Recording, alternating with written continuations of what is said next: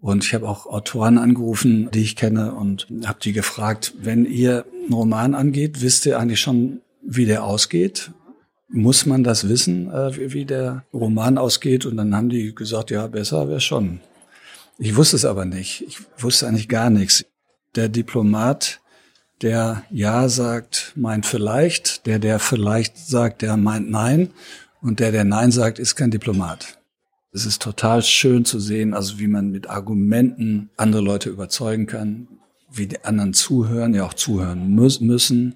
Man lässt sich ausreden. Und wenn das geübt werden würde, und schon in der Grundschule, und da gibt's auch erste Versuche jetzt schon, ich glaube, dass wenn man das so ein bisschen mit der Muttermilch oder schon, schon mitkriegt, äh, das würde auch viel helfen in einer, in einer politischen Auseinandersetzung.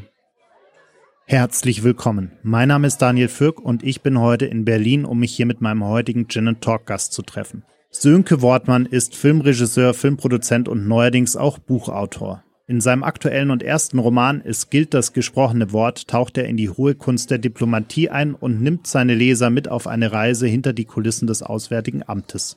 Sein aktueller Film Contra mit Nilam Farouk und Christoph Maria Herbst in den Hauptrollen startet am 28. Oktober in den Kinos und dreht sich nicht zuletzt um die Debattenkultur in unserem Land. Ich wollte von ihm wissen, wie er, gerade auch wenige Wochen nach den ersten Bildern chaotischer Zustände in Afghanistan, zur Arbeit des Auswärtigen Amtes steht, wie es dazu kam, dass er nun auch noch Schriftsteller wurde und was wir alle gemeinsam machen müssen, um die Debattenkultur in unserem Land zu verbessern.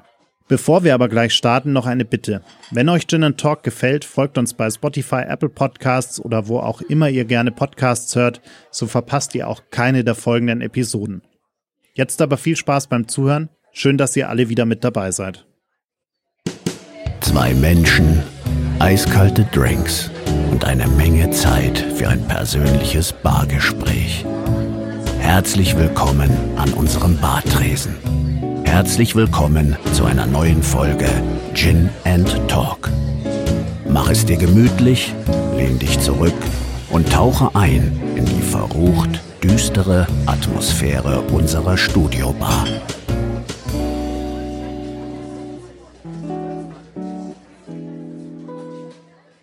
Sönke Wortmann, ich freue mich sehr, dass wir uns heute hier in Berlin treffen können und über Ihr tolles neues Buch sprechen können. Ähm, wie kam es denn überhaupt zu der Idee, ein, ein Buch zu schreiben und äh, quasi Ihr Romandebüt in diesem Sinne dann auch äh, jetzt äh, auf den Markt zu bringen? Ja, also es ist ja nicht mein neues Buch, sondern mein allererstes Buch. Genau. Ähm, das ist insofern äh, bin ich äh, sehr aufgeregt.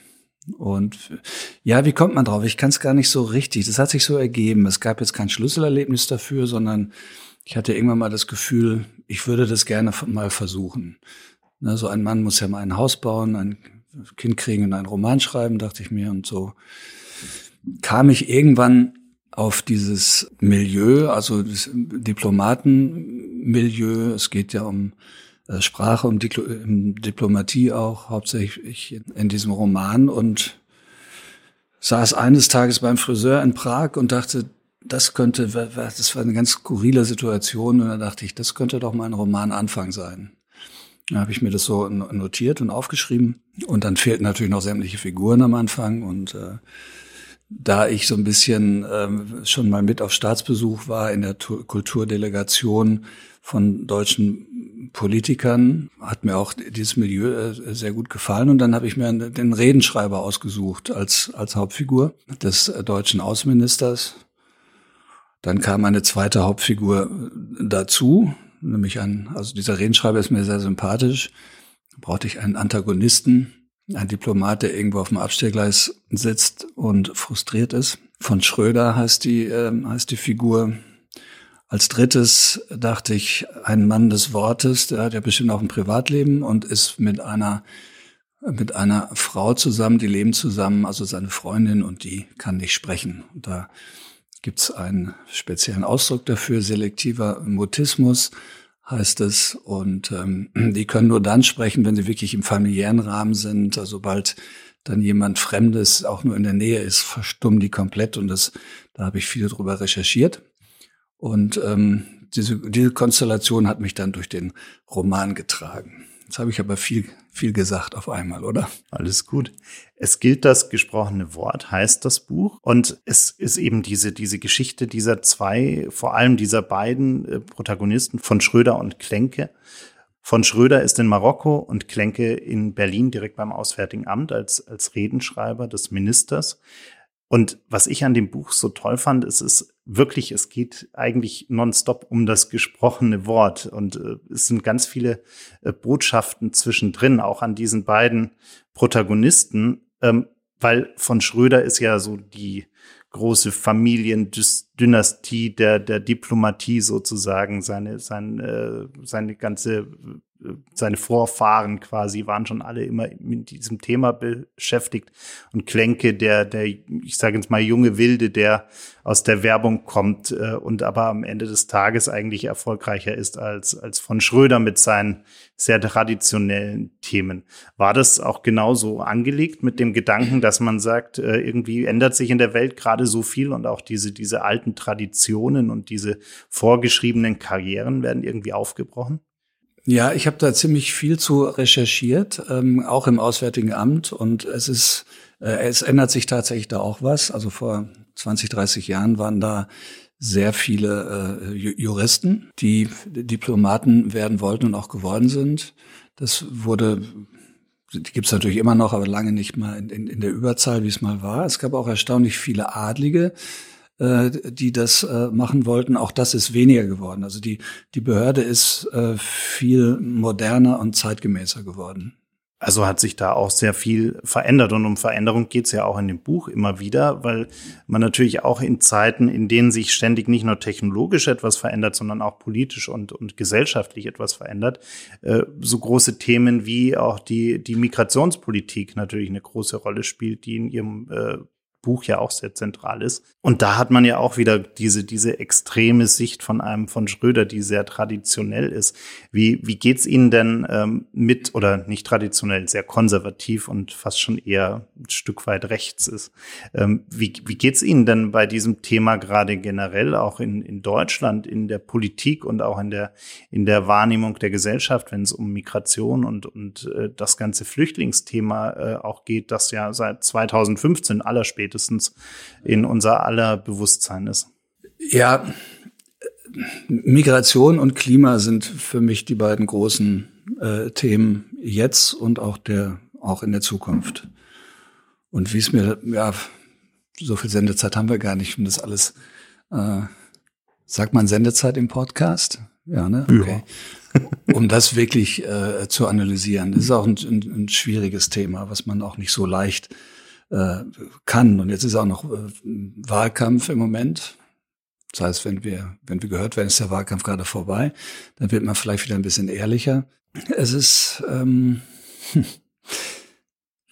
ja, ich kann da gar nicht, es ist so, so viel, dass ich, dass mir schwerfällt, jetzt ähm, zitierfähige äh, Dinge dazu auch zu sagen, tatsächlich. Also es ist ja auch eine verrückte Zeit, in der in der wir da leben. Also äh, wir haben auf einmal, und das ist ja auch äh, in dem Buch immer wieder, wir haben ja eben diese, diese Gruppierung, die irgendwie immer größer zu werden scheint, aber eigentlich ist sie ja gar nicht so groß, ehrlicherweise, sondern sie, sie wird nur groß gemacht durch äh, viel Präsenz, durch viel äh, Kommunikation am Ende des Tages. Diese Gruppierung, die glaubt, dass sie äh, in einem Land leben, in dem die Demokratie nicht mehr zählt, in dem äh, ja. Meinungsfreiheit nicht mehr da ist, was ja alles gar nicht stimmt. Also es ist ja nur diese von dieser Gruppe gefühlte Einschränkung oder gefühlte falsche Wahrnehmung. Äh.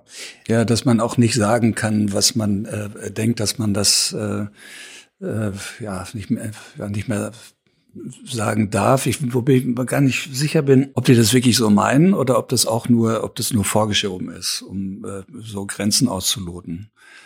Ne, und, und da, darum geht das Buch eben auch, also um Streitkultur, die ich ja sehr wichtig finde und die aber nicht nur bei uns, äh, aber auch bei uns ganz schön ähm, den Bach runtergegangen ist. Also wenn ich so anonyme äh, Beschimpfungen auf Facebook oder so sehe, also man man hört sich nicht mehr zu und das äh, sollte auch dringend mal wieder geändert werden. Ja, gefühlt hat jeder nur noch eine fertige Meinung, von der er sowieso nicht mehr abweichen möchte. Und es gibt auch eigentlich nur noch Schwarz und Weiß. Also äh, es gibt nur die, die Extreme irgendwie und alles dazwischen, die ganzen Grautöne, die sind gar nicht mehr, nicht mehr wahrnehmbar irgendwie. Ja, das stimmt. Jetzt haben Sie vorhin schon gesagt, Sie haben für Ihr Buch viel recherchiert äh, und, und das ja vermutlich auch mitten in der, in der Pandemie, nehme ich an. Äh, wie, wie war das dann? Äh, also es geht ja auch viel um Marokko. Sie haben auch in Ihrer Danksagung dem, dem äh, Botschafter von, von Marokko auch äh, gedankt, dass mhm. er, dass er Ihnen da äh, geholfen hat bei der Recherche. Wie, ja. wie muss man sich das vorstellen? Mitten, mitten in einer Corona-Pandemie äh, dann auch sich in andere Länder hineinzudenken, sozusagen, wo wir, wo wir alle nicht so wirklich viel reisen konnten. Ja, ich, ich, ich hole mal ein bisschen aus. Also es ist jetzt nicht so gewesen, dass die Pandemie kam und äh, mir langweilig war und ich dachte, auch jetzt schreibe ich mal einen Roman, sondern ähm, ich war schon vorher da ich, und hatte auch fest vor, ich habe mir das Jahr 2020 komplett freigehalten, um eben diesen Roman zu schreiben. Und im März äh, ging es dann los mit der Pandemie. Da hatte ich einfach nur noch mehr Zeit, als ich eigentlich wollte. Und die Recherche war vorher schon. Also ich war tatsächlich in Marokko, ich war auch in Südafrika, in Pretoria in der Botschaft, ähm, bin da netterweise von den Botschaftern und auch den Mitarbeitern und Mitar äh, Mitarbeiterinnen da auch äh, sehr freundlich aufgenommen worden. Ich war bei sehr, eigentlich bei allen Sitzungen dabei. Ich habe so ähm, rausgekriegt, wie, wie eine Botschaft überhaupt funktioniert als, als Kosmos bis hin zu Kleinigkeiten, dass in, auf der Toilette in Rabatt in der Botschaft von, äh, dass da auch äh, wirklich Handtücher hängen mit Namensschild. Das hat jeder sein eigenes Handtuch. Ähm, was ja auch gar nicht so verkehrt ist, aber es äh, war dann schon, äh, kam mir schon sehr deutsch vor. Was aber ja auch, wie gesagt, nichts Schlimmes sein muss. Ansonsten war, war ich überrascht, wie, wie wenig ähm, piefig eigentlich so das deutsche Diplomatentum im, im Ausland äh, ist. Also ich, ich habe mir das wesentlich äh, verkrampfter oder ja konservativer, äh, steifer vorgestellt, aber die sind äh, zu großen Teilen wirklich locker drauf und ähm, das hat mich äh, positiv überrascht. Also ist von Schröder so ein bisschen ein aussterbendes äh, Relikt aus einer anderen Zeit? Ja, es wird, wie gesagt, weniger. Ähm, aber ist natürlich nach wie vor eine, eine Romanfigur. Ne? Also die gibt's in echt jetzt natürlich nicht, hoffe ich jedenfalls, dass es die nicht gibt. Insofern aussterben nicht, aber sie, sie wird seltener. Dieser Typus Diplomat wird seltener. Was mir aufgefallen ist, und da äh, können, können Sie mir gern widersprechen, wenn Sie es anders sehen, aber ich, ich hatte das Gefühl, dass Sie, also man merkt bei Ihrem Buch, dass, dass Sie äh, sehr viele Filme gemacht haben, habe ich das Gefühl zumindest. Interessant. Weil Sie sehr, sehr, auch sehr in Bildern äh, erzählt haben. Also ich hatte immer das Gefühl, sie hatten eigentlich schon im Kopf, wie diese Szene am besten aussehen müsste und haben die, haben die sehr gut beschrieben, so dass man sich da wirklich irgendwie reindenken konnte, dass man wirklich ein Gefühl dafür hatte, wie, wie sieht das da jetzt gerade aus. Ähm, ging es Ihnen da ein bisschen so, dass Sie, dass Sie, wenn Sie diese Geschichte aufgeschrieben haben, dass Sie auch immer irgendwie Bilder schon im Kopf hatten? Ehrlich gesagt, nein. Mhm. Ähm, ich hatte ja keine Ahnung, was mich erwartet. Ich habe ja sogar relativ selten Drehbücher geschrieben, wenn dann oft nach Romanvorlagen. Und Roman zu schreiben war für mich so völlig Neuland. Ich habe ich hab dann auch nur, nur eine Chance, indem ich das einfach mal mache. Dass alles mal rausfließt, was ich so denke oder was ich mir so vorstelle. Und ich habe auch Autoren angerufen, die ich kenne und habe die gefragt, wenn ihr einen Roman angeht, wisst ihr eigentlich schon, wie der ausgeht? Muss man das wissen, äh, wie der Roman ausgeht? Und dann haben die gesagt, ja, besser wäre schon. Ich wusste es aber nicht. Ich wusste eigentlich gar nichts. Ich hatte nur die erst die eine Figur, dann die zweite, dann die dritte von den Hauptfiguren. Und dann hat sich es eigentlich so ergeben. Und ich, es war nicht so, dass ich jetzt filmisch schreiben wollte, sondern ich habe einfach beschrieben, was ich da, äh, was ich da gedacht habe. Und ich habe auch übrigens nicht vor, ähm, den Roman zu verfilmen. Das äh, finde ich, äh, wie soll ich sagen, ich würde mich sehr freuen, wenn er verfilmen würde, aber nicht von mir, sondern ich habe es ein paar Mal jetzt erlebt, dass ich, äh, dass ich die Werke anderer äh, Romanautoren verfilmen durfte. Und ich bin sehr gespannt, wie das andersrum ist, was jemand daraus macht aus dem, was ich da jetzt erfunden habe. Ja, spannend. Ähm, aber kann ich mir gut vorstellen. Ich glaube, man, man ist ja selbst. Glauben Sie, man könnte sich da selbst, also ich hätte das Gefühl, glaube ich, wenn ich das selbst geschrieben habe, dass man sich da selbst gar nicht gerecht werden kann. Also wenn man jetzt anfangen würde, daraus einen Film selbst zu machen, ich glaube, mhm. ich hätte Probleme damit, ohne dass ich jetzt äh, mich so gut mit Filmen auskenne wie Sie. Ähm, aber ähm, ich hätte, glaube ich, ein Problem damit, dass ich, dass ich eine fixe Vorstellung irgendwie schon im Kopf hätte, wie es sein soll oder sein müsste ähm, und, und mir da wahrscheinlich gar nicht gerecht werden könnte. Ja, man ist einfach objektiver, wenn man, wenn man einen Stoff behandelt, den man nicht selber erfunden hat. Also man hat mehr Abstand und ich glaube, das würde einem Film auch gut tun. Der, also als Autor hängt man ja dann doch an vielen Szenen und die würde ich mir als Regisseur dann, als Filmregisseur gar nicht durchgehen lassen. Wir sagen, nee, das kann raus, das kann raus. Als Autor denke ich eher, hm, vielleicht kann auch alles drin bleiben. Ne? Weil ich finde natürlich, der Autor findet natürlich äh, das wichtig, was er da beschreibt, sonst hätte er es ja nicht geschrieben.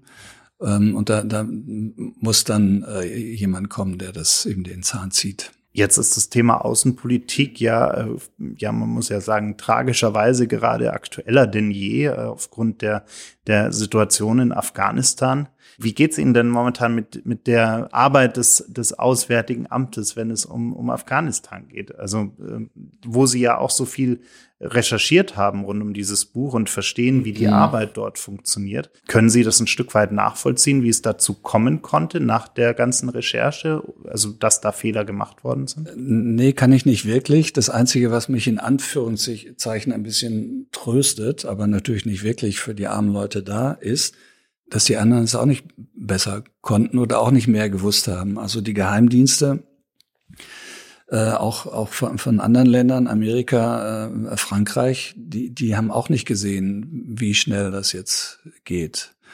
Und ja, es, es ist eine schwierige Entscheidung. Also wenn man die, wenn man die Leute zu früh, also wenn, wenn man denkt, dass äh, die, die afghanische Regierung stabil ist, und dann anfängt, die Ortskräfte schon auszufliegen, dann, dann würde es zu einer Destabilisierung natürlich beitragen. Ja, das ist ein ganz schlechtes Zeichen.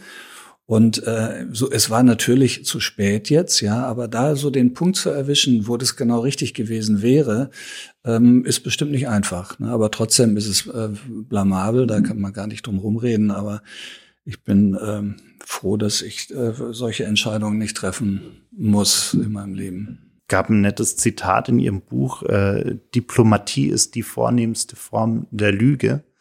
Ist es so? Also äh, geht Diplomatie ohne Lügen nicht wirklich? Nee, aber es ist nicht so mein Lieblingszitat. Also das steht wohl drin, aber es gibt, es kommen ein paar vor zur Diplomatie und äh, äh, treffender finde ich ähm, der Diplomat, der Ja sagt, meint vielleicht, der, der vielleicht sagt, der meint Nein und der, der Nein sagt, ist kein Diplomat.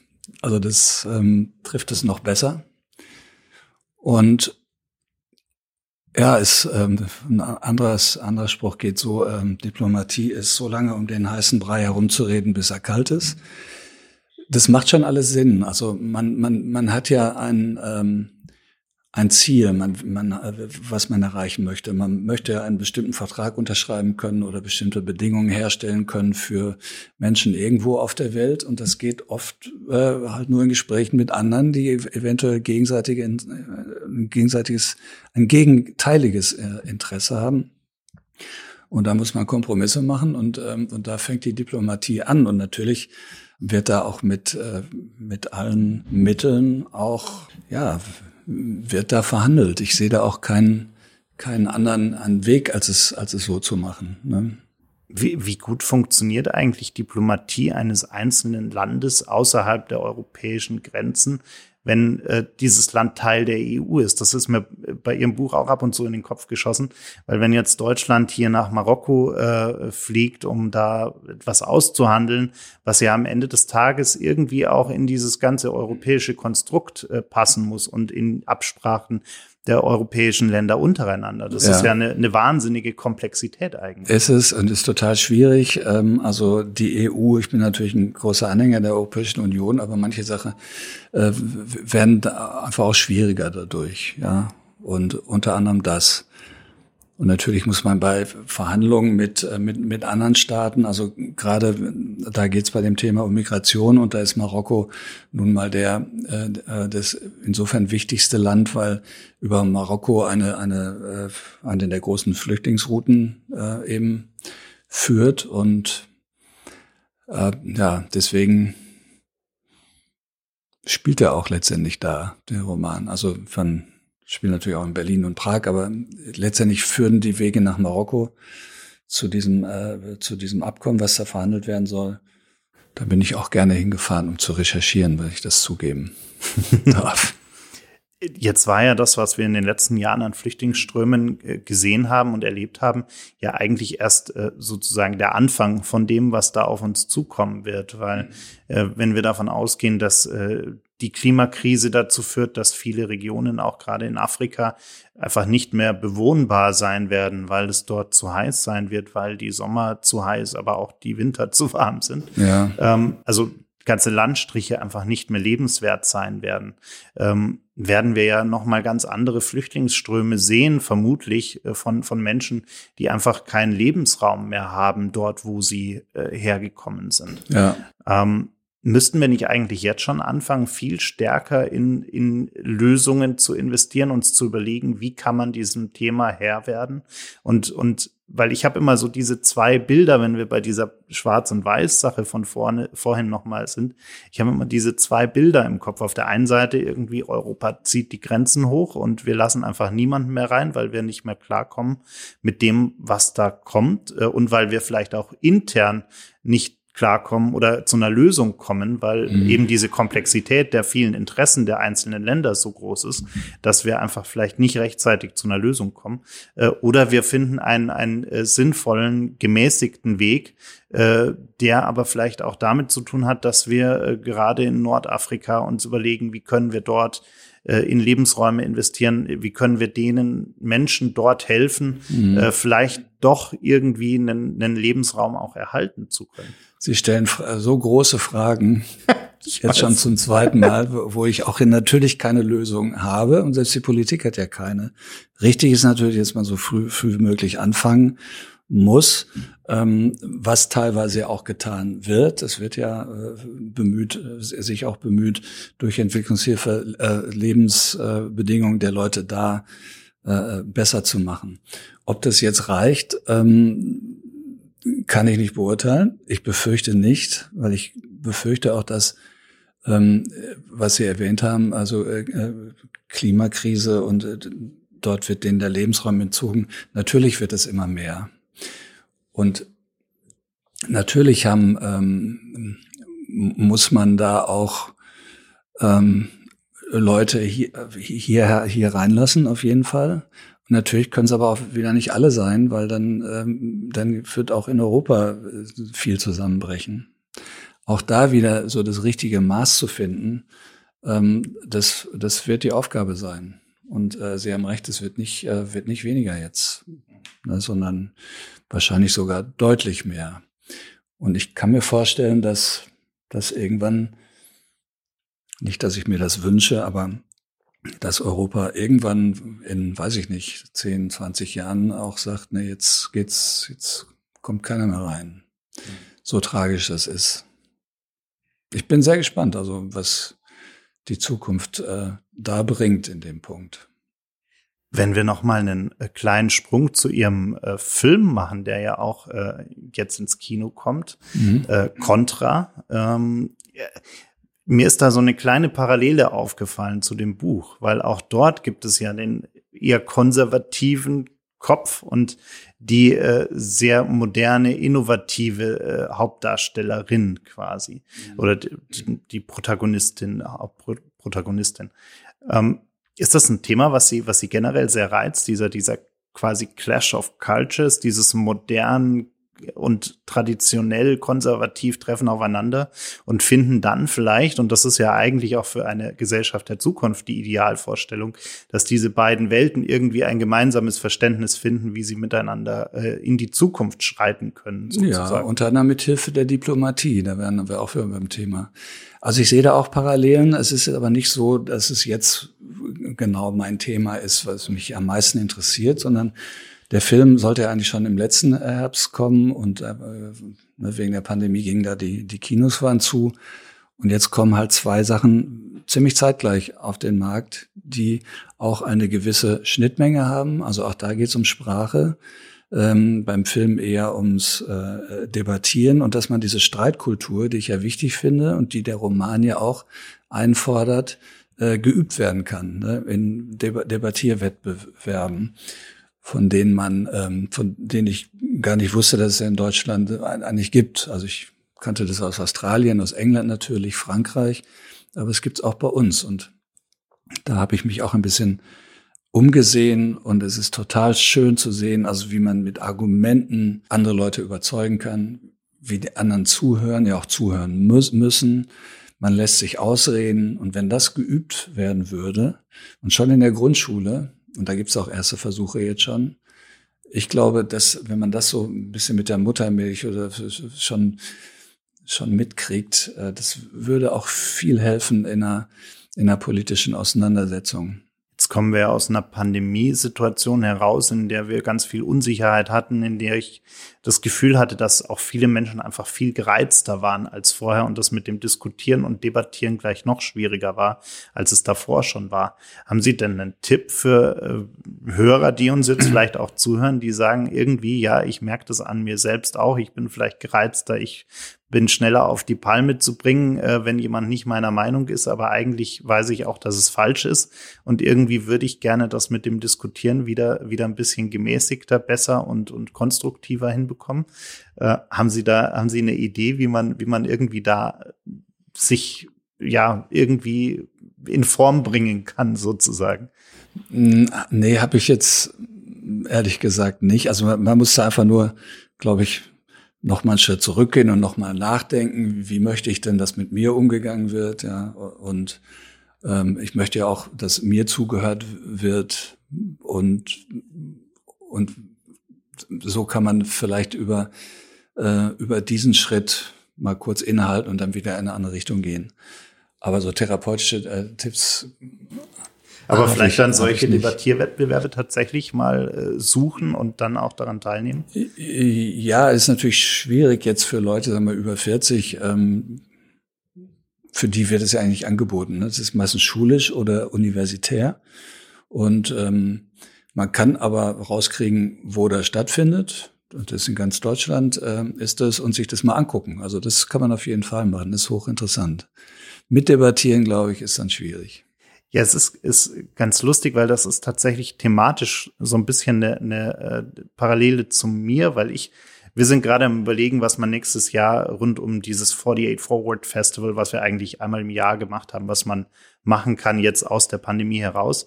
Und was uns die ganze Zeit im Kopf herumschwirrt, ist, ist so eine Art Debattenfestival, weil wir so viele große Themen haben. Und ich glaube, man kann die Menschen nur dann mitnehmen, wenn man sie irgendwie auch mitgestalten und mitdiskutieren lässt, mit an den Lösungen für die Zukunft arbeiten lässt, mhm. damit die auch das Gefühl haben, sie können äh, irgendwie mitmachen und, und sind ja. nicht irgendwie außen vor. Äh, und ich glaube, das ist gerade bei der Komplexität der Themen, die da auf uns zukommt, mhm. wahnsinnig wichtig, dass man die Leute mitnimmt, dass man ihnen auch ja. einen Raum gibt, diskutieren und, und äh, mitgestalten zu können. Absolut. Weil sonst, äh, glaube ich, verlieren wir da ganz viele, viele auf der, ja. auf dem Weg. Das ist so und dann äh, informieren die sich falsch und schotten sich noch mehr ab und äh und kreieren ihre eigenen Wahrheiten, äh, wo Richtig. wir wieder so ein Stück weit beim Buch sind. Ja. Ähm, ist eigentlich dieses, dieses Bücherschreiben etwas, wo Sie jetzt so ein bisschen Blut geleckt haben? Also ist das was, was Sie reizt, wo Sie sagen würden, das könnte ich mir schon noch mal vorstellen? Oder sagen Sie eher, oh, hm, äh, eher doch nicht? Ich sage eher, oh, hm, hm. So, das hat mehrere Gründe. Also erstmal bin ich bin ich eigentlich äh, Teamplayer. Also mir macht wahnsinnig Spaß, mit kreativen Leuten zusammen einen, zum Beispiel einen Film herzustellen. Ähm, mit Kameraleuten, KostümbildnerInnen, äh, Schauspieler natürlich auch. Und äh, einen Roman zu schreiben ist schon eher einsam. Also man geht da morgens hin in seinen Raum, meistens fällt einem nichts ein. Wenn einem was einfällt, dann habe ich das Gefühl, es ist zu wenig oder nicht gut genug. Es ist also schon mühsam, ja, also diese Disziplin auch zu äh, haben, man hat doch re relativ wenig Austausch. Wenn mir bei Film nichts einfällt, dann kann ich irgendwie meinen Kameramann fragen, wie würdest du das machen? Dann hat der eine Idee. Irgendeiner hat immer eine Idee. Und hier muss sie dann äh, von mir kommen. Das klingt jetzt alles ähm, bisschen frustriert, äh, ist es aber gar nicht, weil wenn man das mal dann hinter sich hat und die letzte Seite geschrieben ist und man weiß, jetzt hier ist der letzte Satz und wenn man einen Roman beendet hat, das ist, das wiegt das dann alles wieder auf. Dann das ist alles wieder vergessen. Und ähm, in meinem Fall war ich einfach stolz, dass ich es überhaupt hingekriegt habe. Also über Qualität müssen alle andere dann mal gucken. Aber äh, dieses, ähm, das ist wirklich ein Glücksgefühl, was ich beim Film nicht mehr habe, weil weil ich das schon zu lange mache. Also ich mache es auch immer noch sehr gerne, aber ähm, es überrascht mich nicht mehr. Also ein überraschendes Glücksgefühl ist vielleicht, der, was den Unterschied macht. Und dann dachte ich, wow, wirklich jetzt mal einen Roman äh, geschrieben. Und ähm, ob ich es nochmal mache, weiß ich eben nicht, weil, weil es ist schon mühsam. Es kommt natürlich darauf an, ob mir ein Thema einfällt, was mich genügend interessiert. Und es kommt auch ein bisschen darauf an, ob das, was ich da jetzt geschrieben habe, auch gemocht wird. Wenn alle sagen, da war aber nix, ja, langweilig, doof, wie auch immer. Ich glaube, dann würde ich es kein zweites Mal versuchen.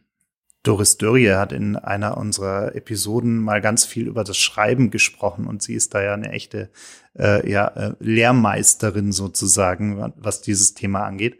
Ähm, und sie hat irgendwann mal dann auch gesagt, naja, diese, diese romantische Vorstellung des Romanschreibers, der irgendwo mit seinem Notizbüchlein in der Sonne sitzt und äh, zwischen Kaffee und einer Flasche Wein dann da so gemütlich sein, sein Text schreibt, das ist irgendwie nicht so, sondern äh, zum Schreiben gehört eben auch ganz viel Routine, die man da irgendwie finden muss und sich teilweise auch einfach dazu zwingen muss, dann zu schreiben und auch wenn dann vielleicht gar nichts bei rauskommt an dem Tag, trotzdem diese Routine beizubehalten. Ging es Ihnen da auch so? Also haben Sie so eine Routine für sich dann auch gefunden? Ähm, ja, nämlich genau die, die Doris auch ähm, offenbar auch äh, beschrieben hat. Also man muss sich hinsetzen und ich bin ja noch so alte Schule, ich schreibe mit Bleistift.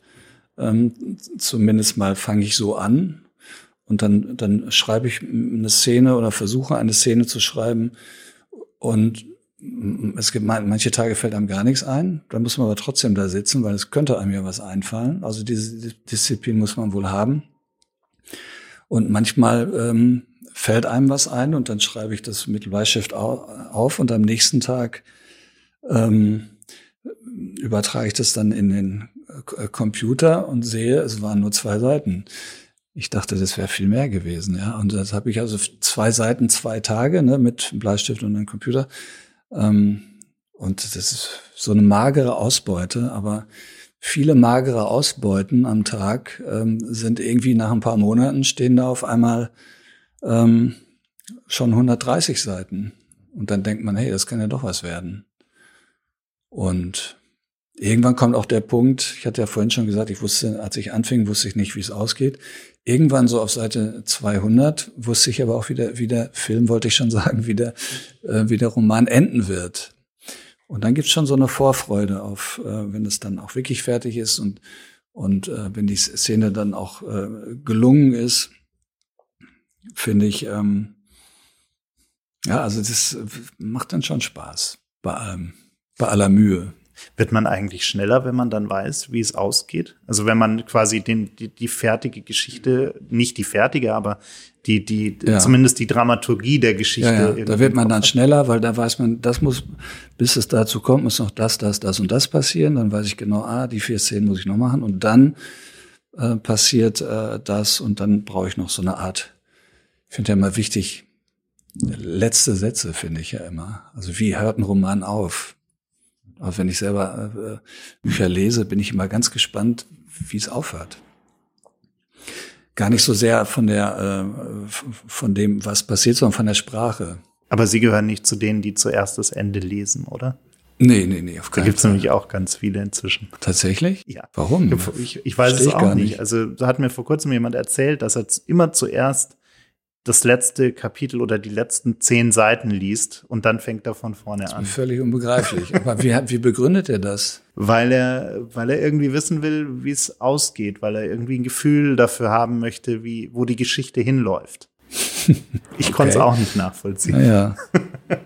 Ganz wichtig finde ich auch mal erste Sätze. Mhm. Aber da, der, ist, der erste Satz ist mir, ist mir nicht so gut gelungen, finde ich. Der letzte schon eher. Ja, ich danke Ihnen sehr für die Zeit. Ist schon fertig? Ja, wir sind schon Schade. über, über der Zeit. Ähm, Okay. aber ich danke Ihnen sehr für die, für die Zeit und für die, für die Einblicke und ich Ja, bin gespannt, wie das Buch ankommt. Also ich, ich, ich hatte viel Spaß beim Lesen. Das freut mich. Und es war mein erster Podcast, guck. Und das bei Gin and nicht Tonic, sondern Talk. Ohne Gin, aber mit Wasser. Ohne Gin, mit Wasser und, Apfel- Rhabarberschorle. Rhabarberschorle. Genau, aber das ist tatsächlich meistens so, weil die allermeisten kommen immer vormittags zu uns und dann gibt's ja, kein Gin. okay. Aber vielen Dank fürs Kommen. Dankeschön. Das war's leider schon. Die letzte Runde ist ausgetrunken, das Gespräch zu Ende. Vielen Dank fürs Zuhören. Bitte nimm Rücksicht auf die Nachbarn und sei leise, wenn du die Bar verlässt. Aber vergiss auf keinen Fall, den Abonnieren-Button zu klicken.